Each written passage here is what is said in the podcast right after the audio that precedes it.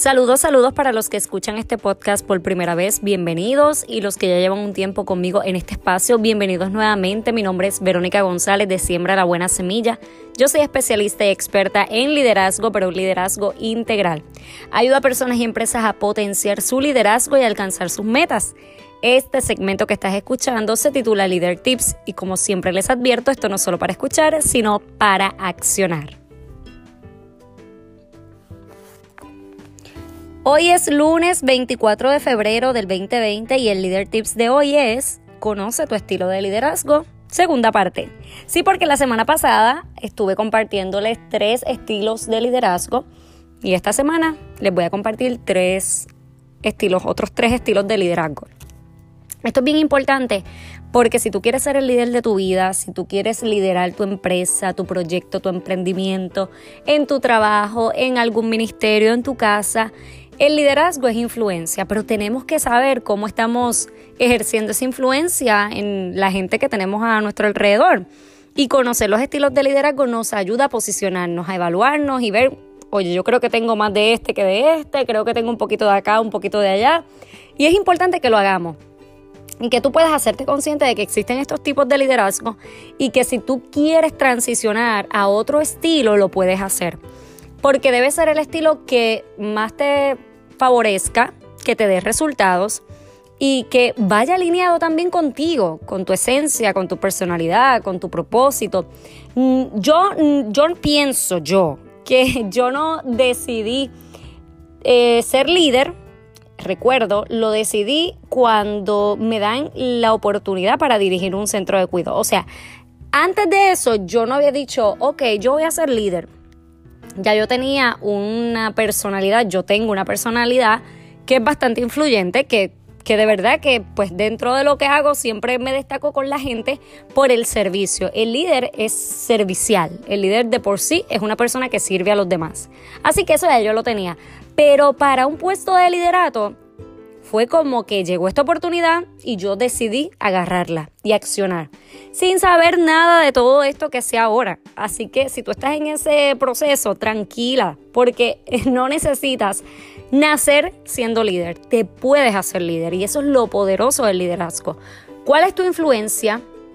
Y si tú estás sirviendo, mira estas dos cosas, porque estas dos cosas te van a dar como una información en cuanto a tu liderazgo. Pero cuando sabemos qué estilo de liderazgo tenemos, o dónde nos estamos ubicando según lo que podamos leer y en este caso escuchar a través del podcast, pues eso nos ayuda a también decidir, oye, pero yo quiero ser este estilo de liderazgo, yo quiero ejercer este estilo. Yo no quiero ser un líder eh, que, que mande a todo el mundo, que le diga a la gente lo que tiene que hacer. Yo no quiero ese, ese estilo de liderazgo y existe porque recuerda que te hablé la semana pasada de él. Así que tú puedes decidir ¿Cuál es tu estilo? Yo decidí que mi estilo de liderar iba a ser el transformacional. Entiendo que es el más completo y que en ocasiones también puedo puedo como tener un poquito de, otros estilos que me ayudan en los procesos, por el, el transformacional como que lo abarca todo. Y te hablé del transformacional en el episodio pasado, así que ve por allá para que lo escuches si no lo has escuchado. Ahora bien, voy a compartirte tres estilos de liderazgo, otros tres estilos que son de los más frecuentes. Número uno, liderazgo carismático. Genera y trabaja mucho sobre sentimientos y sensaciones positivas dentro del grupo. Sin embargo, muchas veces todo gira en torno a ellos, porque son como las personas carismáticas que lo mueven todo, que motivan y todas estas cosas, y todo como depende de ellos de alguna manera, aunque ellos no lo quieran, o eh, suele ocurrir. Y ahí es donde hay que tener ojo, porque se levanta una bandera, porque el día que ese líder no esté, ¿qué va a pasar? Todo se va a detener, las cosas se van a caer. ¿Quién va a ejercer influencia y liderazgo cuando no esté? Así que este líder tiene que, ver, ok, yo estoy generando sentimientos, sensaciones positivas dentro del equipo, la gente se mueve y todo eso, pero yo no pretendo que el día que yo no esté la gente no haga nada. Al contrario, yo quiero que haya más líderes. Así que ahí hay que tener mucho cuidado. El segundo estilo de liderazgo que te voy a hablar hoy es el liderazgo liberal.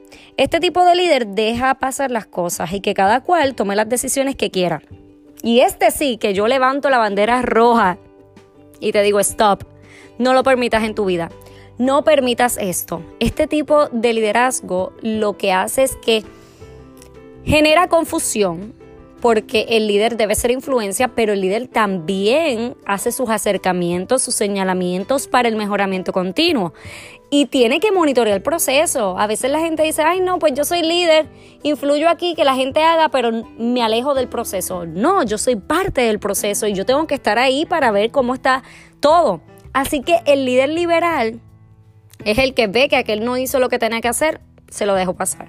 Es el que miró que aquella vino con la ropa inapropiada para la empresa y me hago de la vista larga y no ejerzo el liderato que me corresponde, no pongo en función el reglamento de empleados y entonces ahí es donde nosotros tenemos que tener cuidado. Entonces dejamos que tomen decisiones por sí solos sin saber y sin estar convencidos de que las personas tengan las destrezas para esa toma de decisiones acertada.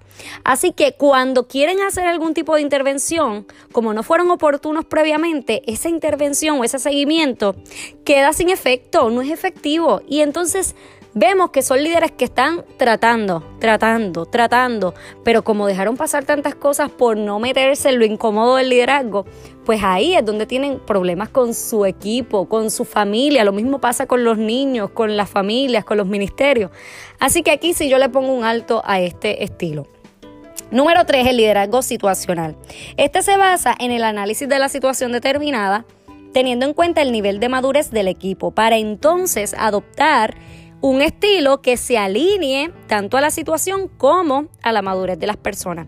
Y te quiero hacer la salvedad de que no es malo, este estilo de, liderazgo no es malo, no es incongruente, porque la gente pensará, pero entonces es ambiguo. Hoy asumes una postura, mañana otra. No, lo que sucede con este estilo de liderar es que evalúa el macro de la situación. Mire, nosotros no podemos monitorear, nosotros no podemos liderar equipos y situaciones siempre de la misma forma, porque hay situaciones particulares, porque el contexto es diferente y porque entonces tenemos que hacer un análisis profundo. ¿Qué es lo que está pasando? ¿Cómo entonces yo voy a dirigir esta situación? ¿Cómo me voy a dirigir hacia esta situación? Y tenemos que ser bien sabios en ese proceso y analizarlo todo.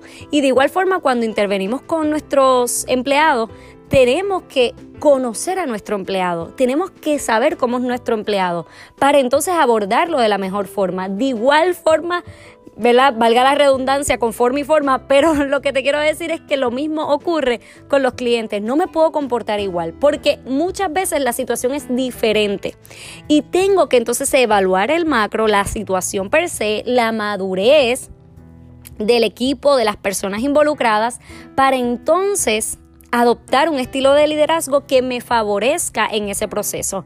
Porque si de momento asumo una postura o un estilo que no es el apropiado para la situación y la madurez del equipo, puede ser que los resultados no sean los esperados y no lo que uno quiere alcanzar.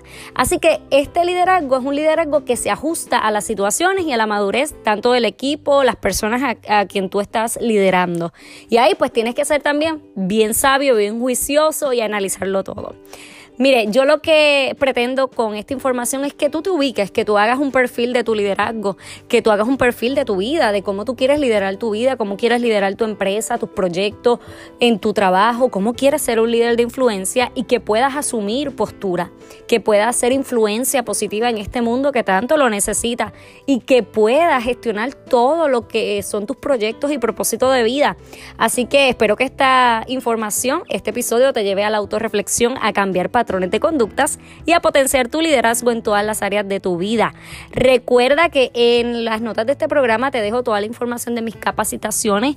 Muy, muy importante. El 7 de marzo me encuentro con ustedes de forma presencial en AMSS Media Marketing en el pueblo de Caguas para el taller presencial que se titula Vive con intención. Ahí vamos a evaluar el primer trimestre del año, a compartir nuevas estrategias, a compartir planes de acción para que te muevas, mira, de esa idea a la acción, para que esas metas las puedas lograr. Así que vea las notas del programa y completa el formulario para que tengas toda la información. Y recuerda también que está la plataforma Leadership Workshop Online, que es una plataforma donde están todos mis cursos online. Gracias por estar ahí. No olvides compartir este episodio, tirarle una fotito interna y compártela en tus historias de Instagram y de Facebook y me etiquetas como Verónica González Conferencista en Instagram y Verónica González Educador y Conferencista en Facebook. Gracias por estar ahí al otro lado. Muchas bendiciones.